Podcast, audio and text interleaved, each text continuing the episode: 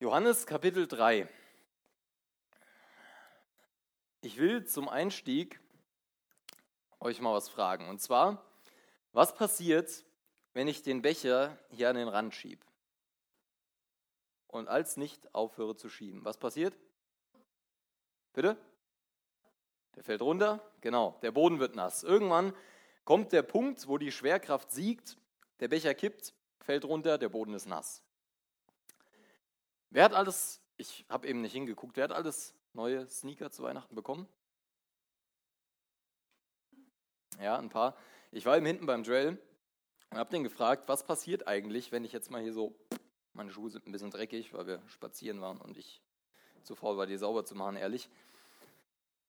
Und ich habe ihn gefragt, was passiert, wenn ich da jetzt einfach mal drauf trete? Und er hat gesagt, ich glaube, dann werde ich sehr sauer. Warum erzähle ich euch das? Ganz einfach, alles im Leben hat Konsequenzen. Ob das jetzt der Becher ist, ich stelle mal ein bisschen weg, der macht mich ein bisschen nervös. Ob das jetzt der Becher ist oder Joels Schuhe oder sonst irgendwas anderes, alles im Leben hat Konsequenzen. Wenn ich stehle, dann muss ich eine Geldstrafe bezahlen oder muss ins Gefängnis gehen. Und es hat eben auch eine Konsequenz, ob ich Jesus in meinem Leben habe oder nicht. Es gibt Konsequenzen, die sind uns sehr bewusst, wie der Becher oder das mit dem Stehlen oder so. Aber ist uns bewusst, dass es eine Konsequenz hat, wenn Menschen Jesus in ihrem Leben haben oder eben nicht? Und da wollen wir unter anderem heute drauf eingehen, aber bevor wir das machen, würde ich auch gerne nochmal beten. Herr Jesus, ich danke dir, für dein Wort. Ich danke dir dafür, dass du uns das gegeben hast, dass wir daran lesen können. Und du siehst, wie meine Woche gelaufen ist. Ich danke dir dafür, dass ich hier stehen darf, Herr, dass, ja, dass du mir Gaben gegeben hast. Und ich möchte dich jetzt ganz besonders darum bitten, Herr, dass du nicht von hier vorne die Wahrheit sagen lässt. Ich bitte dich nicht darum, dass das eine krasse Predigt wird. Ich bitte dich nicht darum, dass ja, sonst was hier passiert, sondern ich will dich einfach nur bitten, dass das, was ich sage, dass das die Wahrheit ist, dass du meinen Mund verschließt, wenn ich irgendwas sage, was nicht von dir kommt. Danke dafür, dass wir dein Wort haben. Danke dafür, dass du definitiv zu uns sprechen möchtest. Und ich bitte dich, dass du uns offene Ohren gibst, zu hören, was du zu sagen hast. Amen. Genau, ich fange mal an, die ersten Verse zu lesen in Johannes Kapitel 3, Vers 22 bis Vers 24. Danach ging Jesus mit seinen Jüngern in das Gebiet von Judäa. Er blieb einige Zeit mit ihnen dort und taufte. Auch Johannes, der damals noch nicht im Gefängnis war, taufte noch, und zwar in Änon, einem Ort nahe in der Nähe von Salim, wo es reichlich Wasser gab. Die Menschen kamen auch dorthin zu ihm und ließen sich taufen. Wir sind hier immer noch relativ weit am Anfang von Jesu Dienst auf der Erde. Wir haben bis jetzt schon von Johannes dem Täufer gehört, von einer Geschichte am Anfang, wie er darüber gesprochen hat, dass er eben nicht der Messias ist, sondern dass da jemand anders kommen wird. Wir haben darüber gelesen, wie Jesus Wasser zu Wein gemacht hat auf der Hochzeit zu Kana. Und ähm, letztes Mal, da war ich leider nicht dabei, haben wir davon gehört, wie er mit Nikodemus gesprochen hat und unter anderem mit ihm über diese Frage gesprochen hat, wie man von neuem geboren werden kann. Und jetzt sind wir wieder ganz ähnlich wie am Anfang vom Evangelium am Wasser. Der Johannes und Jesus sind hier an verschiedenen Gewässern und taufen. Der Unterschied ist, dass nicht nur Johannes tauft, sondern Jesus eben jetzt auch nur halt an einem anderen Ort. Und helft mir nochmal, wofür steht denn die Taufe? Was hat die Taufe denn für eine Bedeutung? Ja?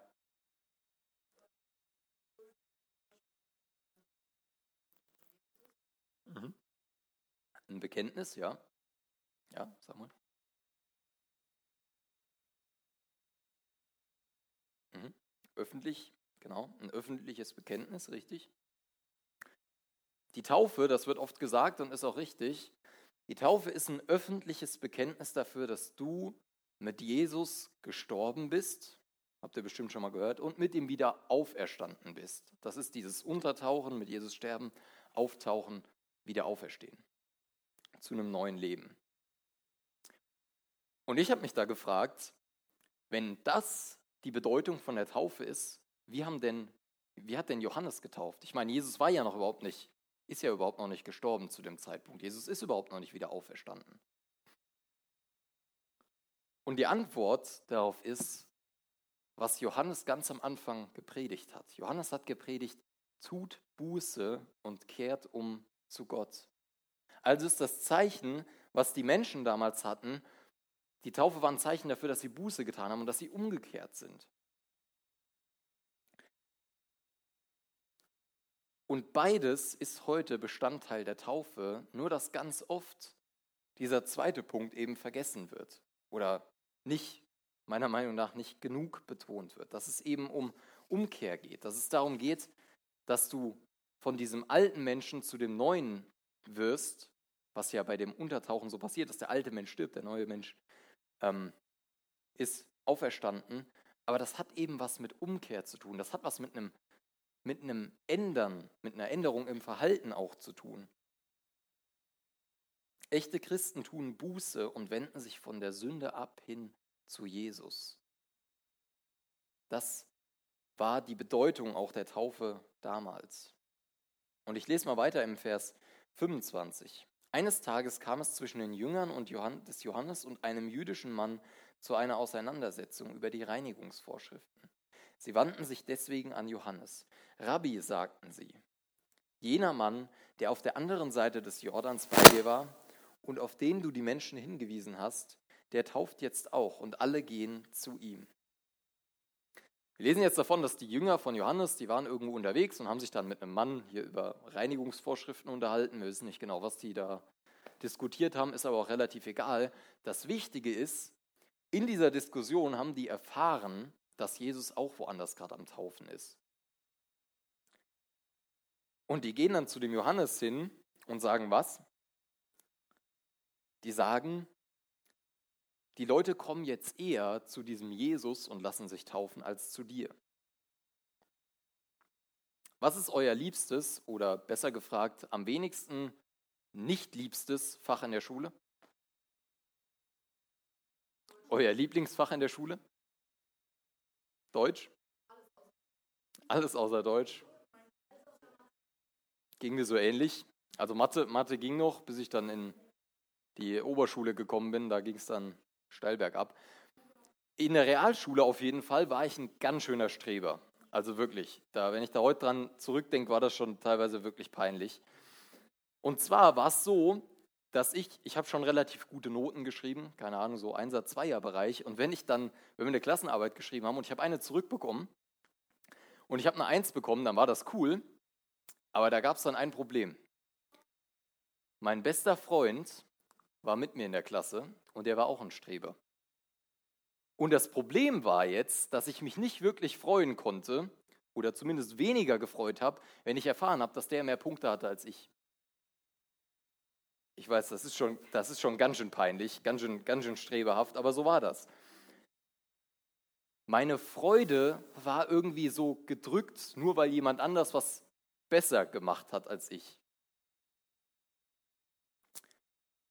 Und ich kann mir vorstellen, dass die Jünger sich so ähnlich gefühlt haben. Da ist jetzt dieser Jesus, den du ja sogar getauft hast, da ist jetzt dieser Jesus und der tauft jetzt mehr Leute als du. Aber wie reagiert der Johannes darauf? Johannes erwiderte, ein Mensch kann sich nicht das geringste selber nehmen. Es muss ihm vom Himmel her gegeben werden. Ihr selbst könnt bezeugen, dass ich sagte, ich bin nicht der Messias. Ich bin nur als sein Wegbereiter vor ihm hergesandt. Er ist der Bräutigam, ihm gehört die Braut. Der Freund des Bräutigams steht dabei und hört ihm zu und freut sich, seine Stimme zu hören. Das ist auch meine Freude, jetzt ist sie vollkommen. Er muss immer größer werden und ich immer geringer. Der Johannes, der ist alles andere als irgendwie eingebildet oder neidisch. Und warum? Warum reagiert der Johannes anders? Das ist ganz einfach, weil dem Johannes klar ist, wer er ist. Weil dem Johannes klar ist, wer er ist und wer Jesus ist. Und das kann uns das Leben, diese Einstellung oder dieses Wissen, kann uns das Leben schon mal einfacher machen. Der Arne Thielmann, wenn ihr den kennt, der hat vor, boah, bestimmt zwei Jahren, hat er mal gepredigt und er hat was, was ziemlich Cooles gesagt, was ich mir bis heute behalten habe. Und er hat gesagt, wir sollten uns klar sein, dass wir nicht die Hauptrolle im Film unseres Lebens spielen. Wir spielen nicht die Hauptrolle im Film unseres Lebens. Und ich weiß nicht, ob du ein Mensch bist, der sich so viele Gedanken macht. Ich bin das manchmal schon, manchmal auch nicht. Aber es gibt so Situationen wie zum Beispiel, ich weiß nicht, die meisten wissen das von euch wahrscheinlich, Joni und ich, wir wollen auf die Bibelschule gehen im September. Und da kommen manchmal schon so Gedanken hoch, so, wie wird das denn da überhaupt? Oder was ist denn mit meinem Job, wenn ich wiederkomme? Finde ich da Arbeit? Was auch immer. So Gedanken kann man sich mal machen über die Zukunft. Aber Johannes sagt hier, ein Mensch kann sich nicht das Geringste selber nehmen, es muss ihm vom Himmel her gegeben werden. Und das erinnert mich was an was, was Jesus selbst gesagt hat, ein bisschen später. Können wir Matthäus 6 lesen. Seht euch die Vögel an, sie säen nicht, sie ernten nicht, sie sammeln keine Vorräte, und euer Vater im Himmel ernährt sie doch. Seid ihr ihm nicht viel mehr wert als sie?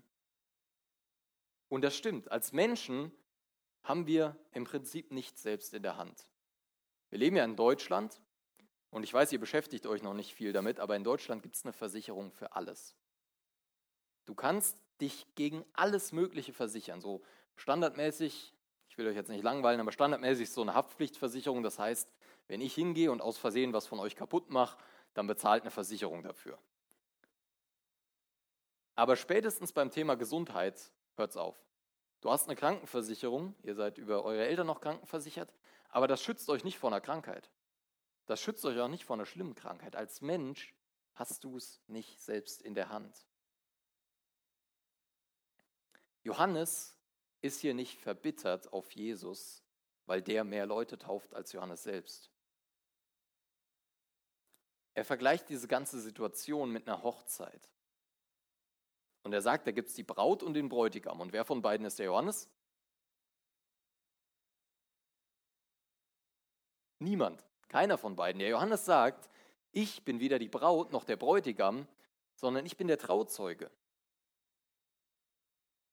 So ein Trauzeuge, ich hatte, mein bester Freund war mein Trauzeuge auf der Hochzeit und er hat es richtig gut gemacht, wirklich. Der hat sich um viele Sachen gekümmert und der Trauzeuge, der bekommt alles mit, der sieht das, der ist dabei.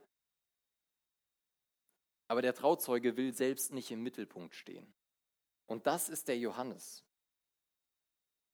Der will nicht selbst im Mittelpunkt stehen, sondern der will auf Jesus zeigen. Der will darauf zeigen, ich bin nicht der Hauptcharakter. Jesus ist der Hauptcharakter.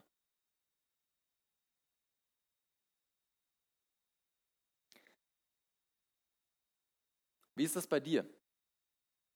Bist du in dem Film deines Lebens so der Hauptcharakter Und anders gefragt, machst du dir manchmal auch so viele Gedanken, so wie ich das eben beschrieben habe, so was ist in der Zukunft? Was ist, finde ich einen Partner, finde ich, was weiß ich, gute Freunde in der neuen Schule oder was auch immer? Machst du dir da Gedanken?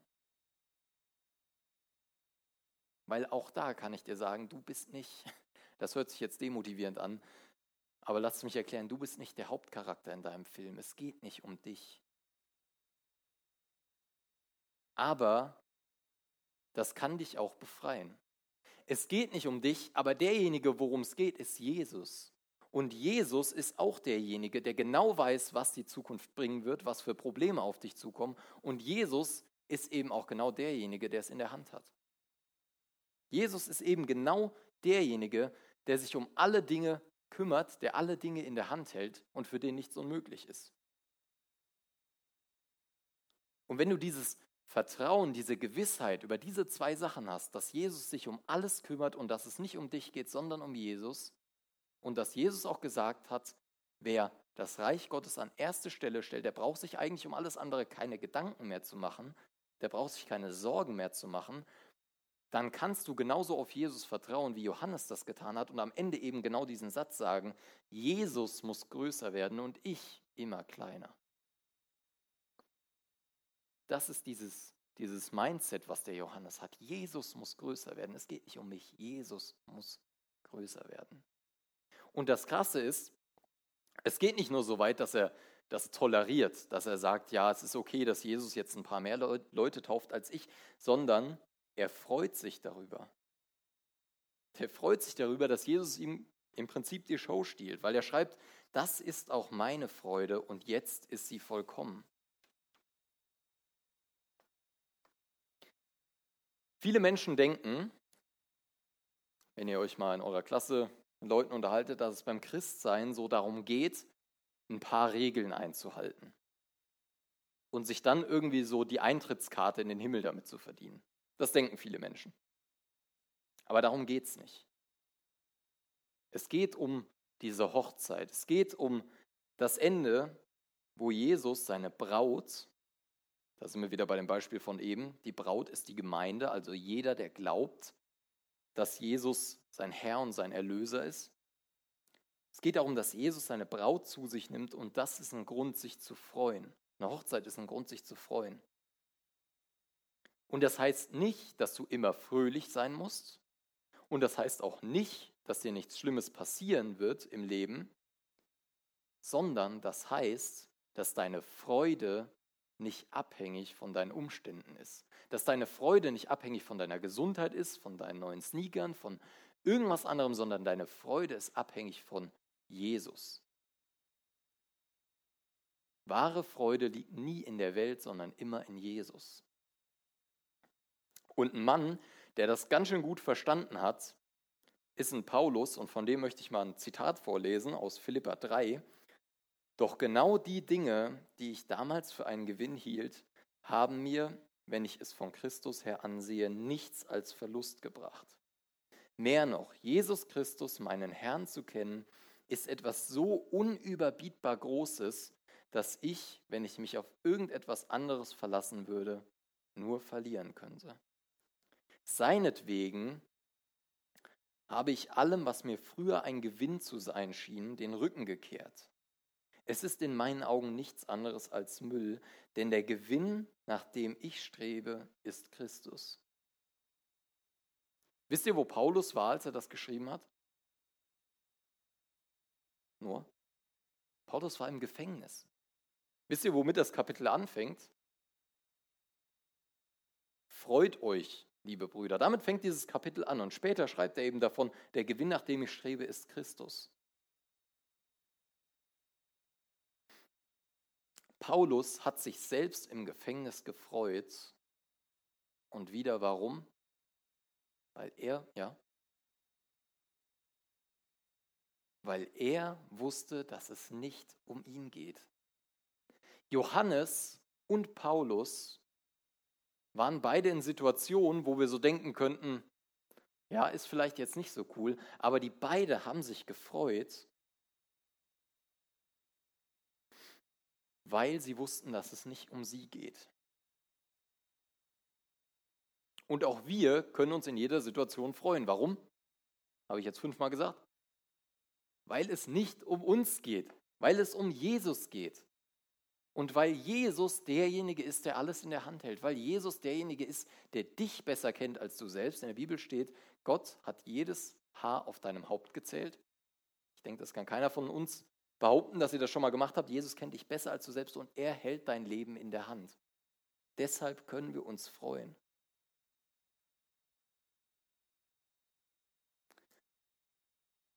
Ich lese in Vers 31 weiter. Der, der von oben kommt, steht über allem. Wer von der Erde ist, gehört zur Erde und redet aus irdischer Sicht. Der vom Himmel kommt, steht über allem.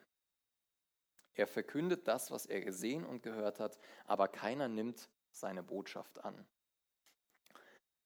Ein Mann namens Barclay, ich habe das gegoogelt, ich glaube, es ist irgendein amerikanischer Pastor, ich kann es euch aber nicht sicher sagen, der hat einen coolen Vergleich gebracht, den habe ich ein bisschen angepasst. Wenn ich irgendwas über Basketball, Basketball wissen will, dann frage ich, jetzt ist er nicht hier, den Finn und der andere ist auch nicht da oder den Daniel. Warum? Warum frage ich die beiden? Ich habe keine Ahnung von Basketball. Weil die sich gut auskennen und sogar Basketball spielen, genau. Wenn ich irgendwas über Deko wissen möchte, wen frage ich?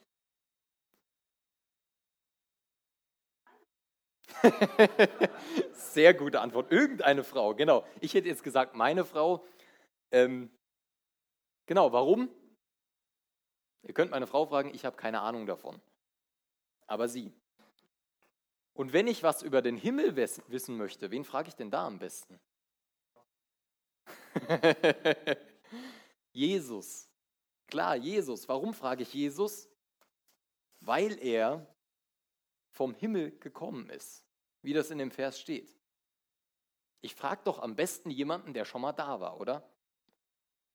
Und deswegen betont der Johannes das hier so stark, um eben diese Begründung zu geben. Wenn ihr irgendwas über den Himmel wissen wollt, dann müsst ihr Jesus fragen. Und wenn Jesus irgendwas über den Himmel sagt, dann ist das wahr. Weil der war schon mal da. Und wir sollten dann auch genau hinhören. Aber genau da gab es eben dieses Problem und gibt es auch immer noch das Problem, dass viele Leute nicht hingehört haben. Das steht am Ende. Viele Leute nahmen die Botschaft nicht an. Jetzt muss ich gerade selbst schauen. Genau, keiner nimmt seine Botschaft an, steht da. Kennt ihr das Beispiel, das Gleichnis, was Jesus mal gebracht hat mit dem, mit dem Herrn und dem Weinberg und den Dienern? Dass du das kennst, Benny, ist mir klar. Ja, ich fasse es kurz zusammen. Also, da gibt es einen, einen Chef quasi, einen Herrn, und er hat einen Weinberg, da wo du so Weintrauben anpflanzt. Und da gibt es dann Pächter, die kümmern sich so darum, um den Weinberg. Und irgendwann kommt der Chef und denkt sich, ich hätte jetzt gern mal meinen Ertrag, meinen Gewinn von dem Weinberg. Und dann schickt er einen Diener zu den Pächtern. Und was machen die Pächter? Die bringen den Diener um. Bisschen drastisch, oder? Der Herr schickt einen weiteren Diener. Was machen die Pächter? Was denkt ihr? Ganz kreativ. Die schlafen, nee, die bringen den auch um. Und als drittes sendet der Herr seinen Sohn. Und was machen die Pächter mit dem? Die bringen auch den um. Und in dem Beispiel, da geht es darum, dass Gott über die Zeiten viele Propheten geschickt hat, die schon Jesus vorausgesagt haben und viele von denen wurden umgebracht oder das Volk hat nicht auf die gehört. Und dann kam eben Jesus und da war es genau das Gleiche. Viele wollten nicht auf die Botschaft hören. Genau das ist hier passiert. Jetzt in dem Moment, in den Versen, wo wir es lesen, da lassen sich viele Menschen von Jesus und von Johannes taufen, aber wir wissen nicht genau, wie viele von den Menschen später vor Pilatus stehen und schreien, kreuzige ihn.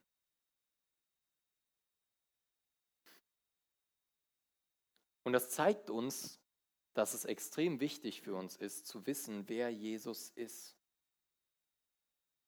Viele Menschen, die Jesus, Jesus damals getroffen haben, die haben gedacht, Jesus ist ein guter Lehrer.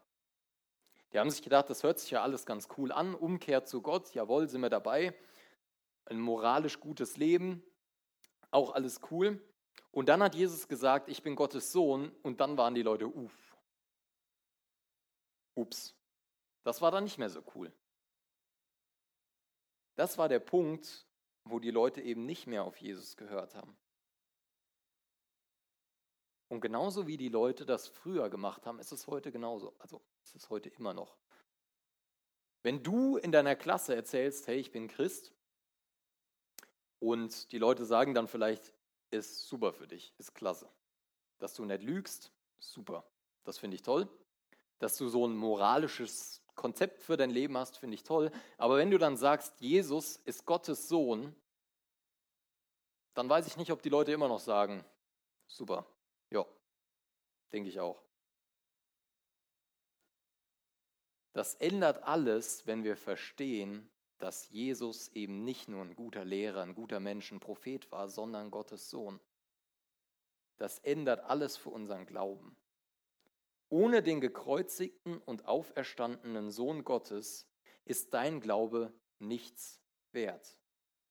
Ohne Jesus, der vom Himmel gekommen ist, kannst du dir jede gute Tat, jeden Versuch, ein guter Mensch zu sein und dir damit die Eintrittskarte in den Himmel zu verdienen, einfach sparen. Ohne Jesus, der vom Himmel gekommen ist, kannst du dir jede gute Tat, jeden Versuch, ein guter Mensch zu sein und dir damit die Eintrittskarte in den Himmel zu erarbeiten, sparen. Warum? Weil ohne Jesus, jetzt hört gut zu, weil ohne Jesus alles nichts ist. Weil alle guten Taten der Welt, jedes moralisch noch so gute Leben, ohne Jesus nichts daran ändert, dass du ein verlorener, verlogener, kaputter und böser Mensch bist. Doch wer seine Botschaft angenommen hat, hat damit bestätigt, dass das, was Gott sagt, wahr ist. Denn der, den Gott gesandt hat, verkündet Gottes eigene Worte. Gott gibt ihm den Geist in unbegrenzter Fülle. Der Vater liebt den Sohn und hat alles in seine Hand gegeben. Ohne Jesus, ohne Gottes Sohn in deinem Leben ist alles nichts.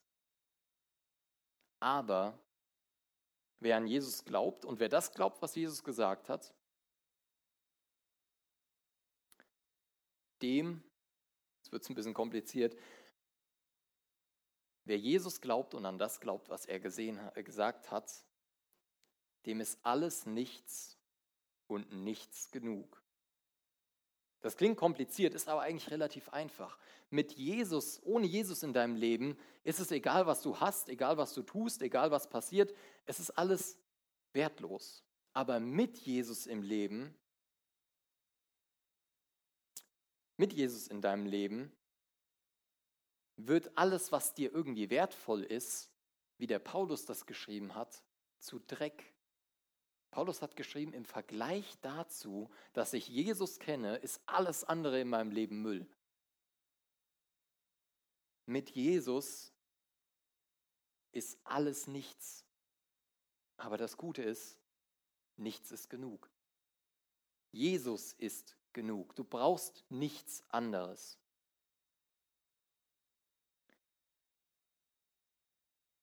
Und jetzt sind wir ja alle noch nicht so alt. Ich weiß nicht, was für ein Bild ihr so auf mich habt. Ich bin 24, ich bin, ich sage einfach, ich bin noch jung. Aber alles, was ich in meinem Leben bis jetzt gesucht habe und alles, was ich in meinem Leben bis jetzt gesehen, gehört und gemacht habe, nichts ist auch nur annähernd so gut, wie Jesus zu kennen. Nichts ist auch nur annähernd so gut wie Jesus zu kennen. Was Gott sagt, das ist wahr.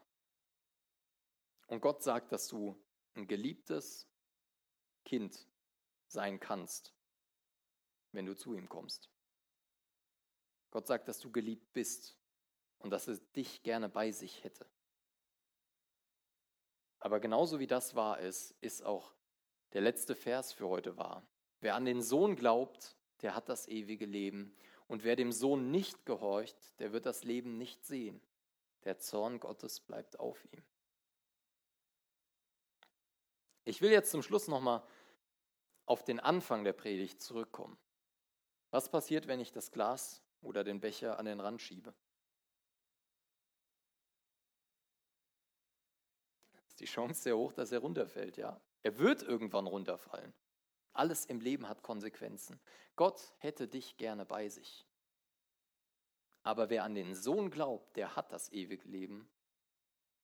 Und wer den Sohn, dem Sohn nicht gehorcht, der wird das Leben nicht sehen. Alles hat Konsequenzen. Ich will dir keine Angst machen, wirklich nicht. Aber die Bibel hat eine ganz klare Botschaft. Die Bibel hat eine ganz klare Meinung dafür. Es gibt keine Halbchristen auf der Erde. Es gibt keine Menschen, die irgendwie jeden Sonntag in den Gottesdienst gehen und deswegen gerettet sind. Ich lese gerade in meiner stillen Zeit die Offenbarung und ich war gestern oder heute an der Stelle, wo die Gemeinde von Laodicea angesprochen wird. Kennt ihr das? Ja? Da sagt Gott über die Gemeinde, du bist weder heiß noch kalt. Du bist wie lauwarmes Wasser. Habt ihr mal, ich mache das ab und zu mal aus Versehen daheim, da wird sich dann äh, beschwert zurecht. Habt ihr mal aus dem Wasserhahn so lauwarmes Wasser rausgezogen und das dann jemandem in die Hand gedrückt? Könnt ihr mal bei Gästen machen, wenn ihr die daheim habt. Mal gucken, wie die reagieren. Das ist eklig. Bitte? Genau, heißes wäre ja noch gut, da könntest du den Tee mitmachen. Oder kaltes, das kannst du einfach als kaltes Wasser trinken. Aber so lauwarmes Wasser ist ekelhaft, oder? Und genau das sagt Gott in der Offenbarung. Der sagt, du bist weder heiß noch kalt und ich spuck dich aus wie so ekliges Wasser. Es gibt keinen grauen Bereich bei Gott. Entweder bist du Christ oder du bist kein Christ. Und das ist nicht, weil Gott böse ist oder weil Gott dir Böses will oder Freude daran hat, sondern es ist einfach die logische Konsequenz, wie Physik. Es ist einfach die logische Konsequenz davon, wenn du Jesus nicht in deinem Leben haben möchtest. Aber wenn du Jesus in deinem Leben haben möchtest, dann hast du das ewige Leben, dann hast du Frieden mit Gott und letzten Endes hast du dann auch genau das gefunden, was jeder Mensch sucht und keiner traut zu sagen, den Sinn im Leben. Und so will ich dir zum Schluss jetzt noch vier Fragen mitgeben. Die erste, hast du in deinem Leben Buße getan? Bist du versöhnt mit Gott? Weißt du, was Taufe bedeutet? Weißt du, weißt du, dass du das brauchst? Buße, Umkehr. Und die zweite Frage, hast du Sünden in deinem Leben? Wenn du jetzt schon Christ bist, gibt es da noch irgendeine Sünde, irgendein Verhalten in deinem Leben, von dem du dich noch nicht abgewandt hast? Buße, Umkehr heißt 180 Grad rumdrehen, zu Gott gehen. Weg von der Sünde, weg von der Schuld. Dritte Frage, ist für dich alles andere Müll, alles andere Dreck im Vergleich dazu, Jesus zu kennen? Oder suchst du immer noch irgendwas, was vielleicht doch besser ist als Jesus? Ist für dich alles andere Müll? Und die letzte Frage, was ich gerade gesagt habe, bist du kalt? Bist du heiß? Oder bist du eben wie dieses lauwarme Wasser? Ich bete nochmal zum Schluss. Vater, ich danke dir dafür, dass wir hier sein können. Ich danke dir dafür, dass du durch dein Wort gesprochen hast. Und ja, ich möchte dich echt gerade für diese letzte Frage bitten, dass wir uns selbst hinterfragen, dass wir gucken, ob wir wirklich komplett zu dir gehören, ob wir das wirklich wollen, ob wir ja, ob wir für dich brennen oder ob wir gerade eher wie so ein ekelhaftes, lauwarmes Glas Wasser sind. Ich bitte dich, mach uns das echt klar, mach uns klar, wo wir noch Schuld in unserem Leben haben. Und ich bitte dich für jeden von den Teens hier, besonders für die, die dich nicht kennen, dass du sie von ihrer Schuld überführst, Herr, dass du mit deinem Geist kommst und ja, Sünde im Leben aufdeckst und ja, einfach dieses, dieses größte Wunder vollbringst, Herr, dass du Menschen von ihrer Schuld befreist. Danke dafür, dass du das möchtest. Amen.